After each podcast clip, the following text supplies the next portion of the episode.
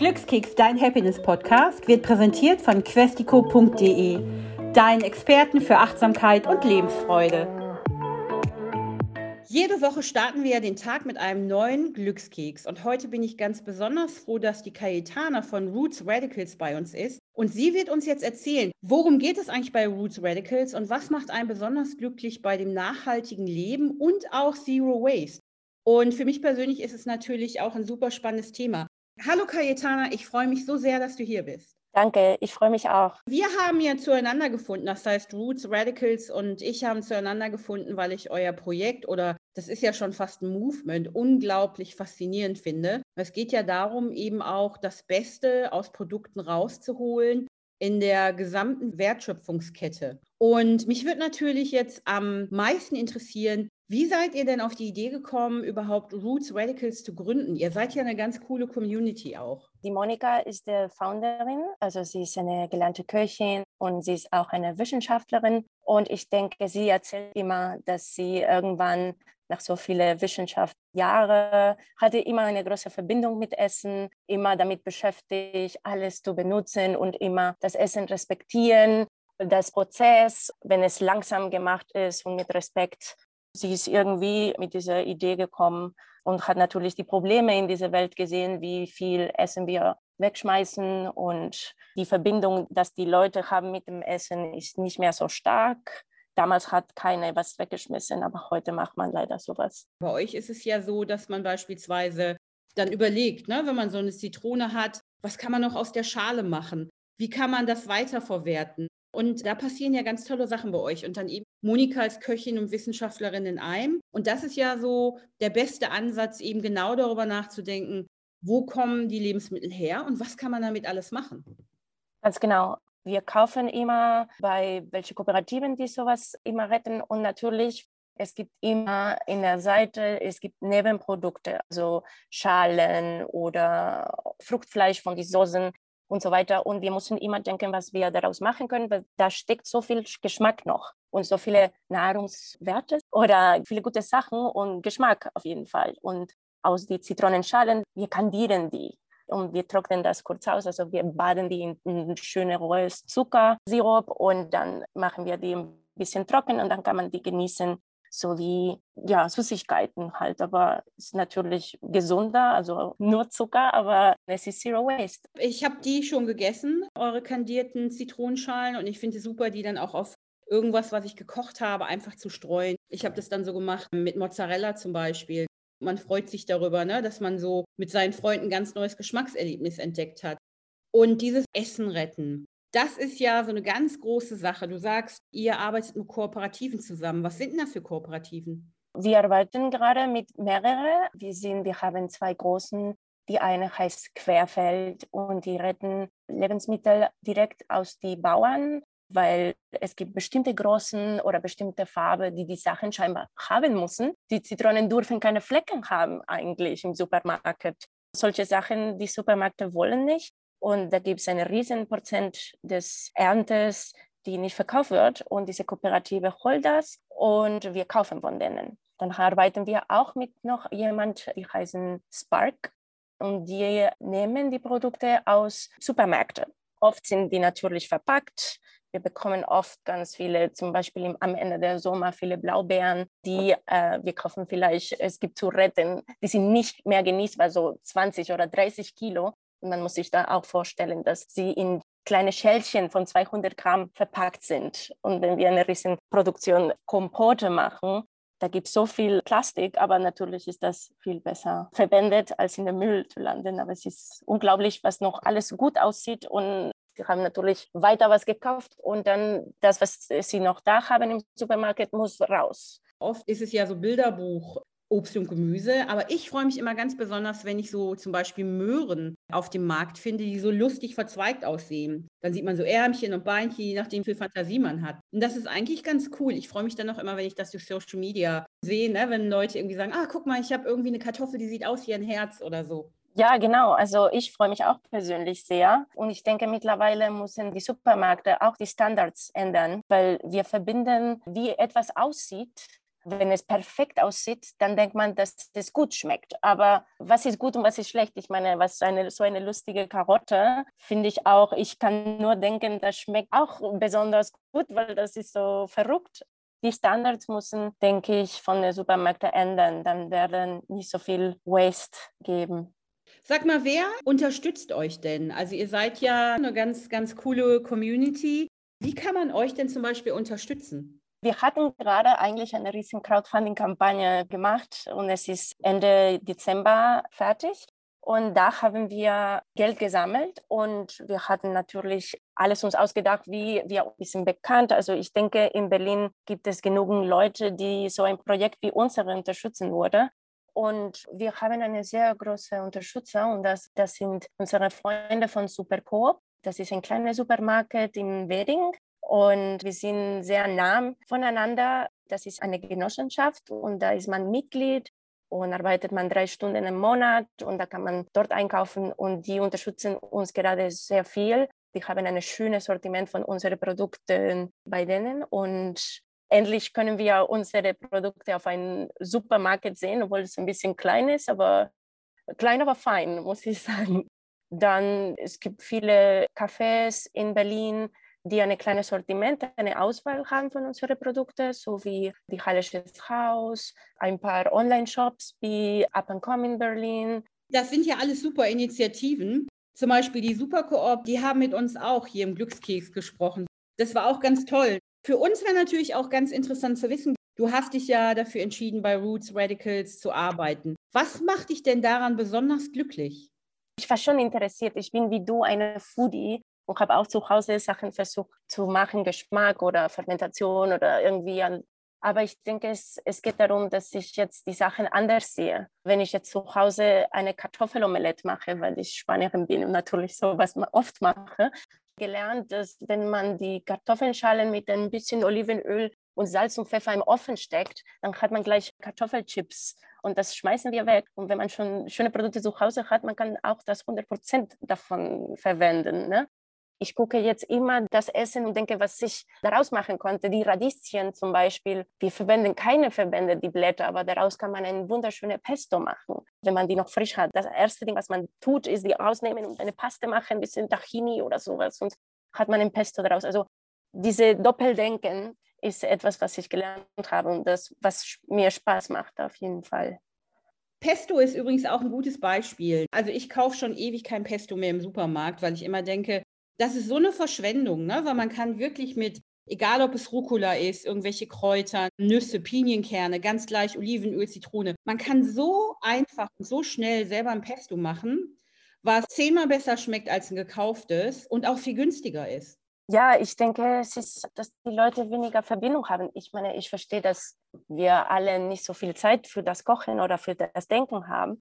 Aber manchmal, wenn man das lernt, dann sieht das nicht so aus, als ob das eine riesen Zeitverschwendung ist. Und auch monetarisch ist, wie du sagst, auch oft viel, viel günstiger. Wie oft schmeißt man weg die Petersilie Stille? Wie oft schmeißt man das weg? Ich meine, das ist das hat genauso viel Geschmack, ist ein bisschen mehr wasserlich, weil da ist natürlich dicker, aber man kann das ganz klein schneiden und auch verwenden oder ein Chimichurri daraus machen.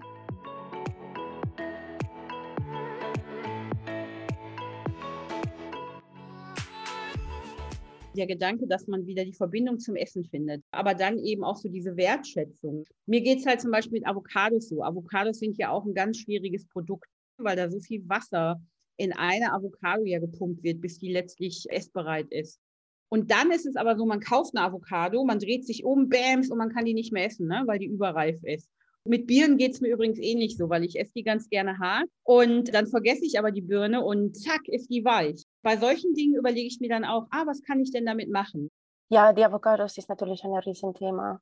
Nicht nur wegen des Wasserverbrauchs, sondern oft kommen die aus Lateinamerika und da gibt es äh, Riesenprobleme mit dieser ganzen, also wir reden jetzt über Mafias und solche Sachen, das geht gar nicht. Man kann die auch aus Spanien liefern, aber natürlich die Wasserverschwendung, also was man braucht, eine Avocado reif zu machen, ist viel Wasser. Und ich meine, Avocado ist eine super leckere Sache, aber wir haben uns einfach in den letzten 20 Jahren darauf gewohnt, dass wir sowas in unserer Diät haben, aber wir haben überlegt, so viele ohne. Auf einmal ist diese Notwendigkeit, wir müssen das haben, aber man kann das ab und zu kaufen. Ne?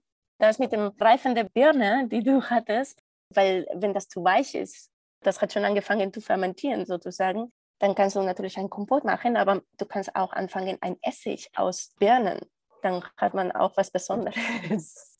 Ja, das stimmt. Das ist so das nächste Level.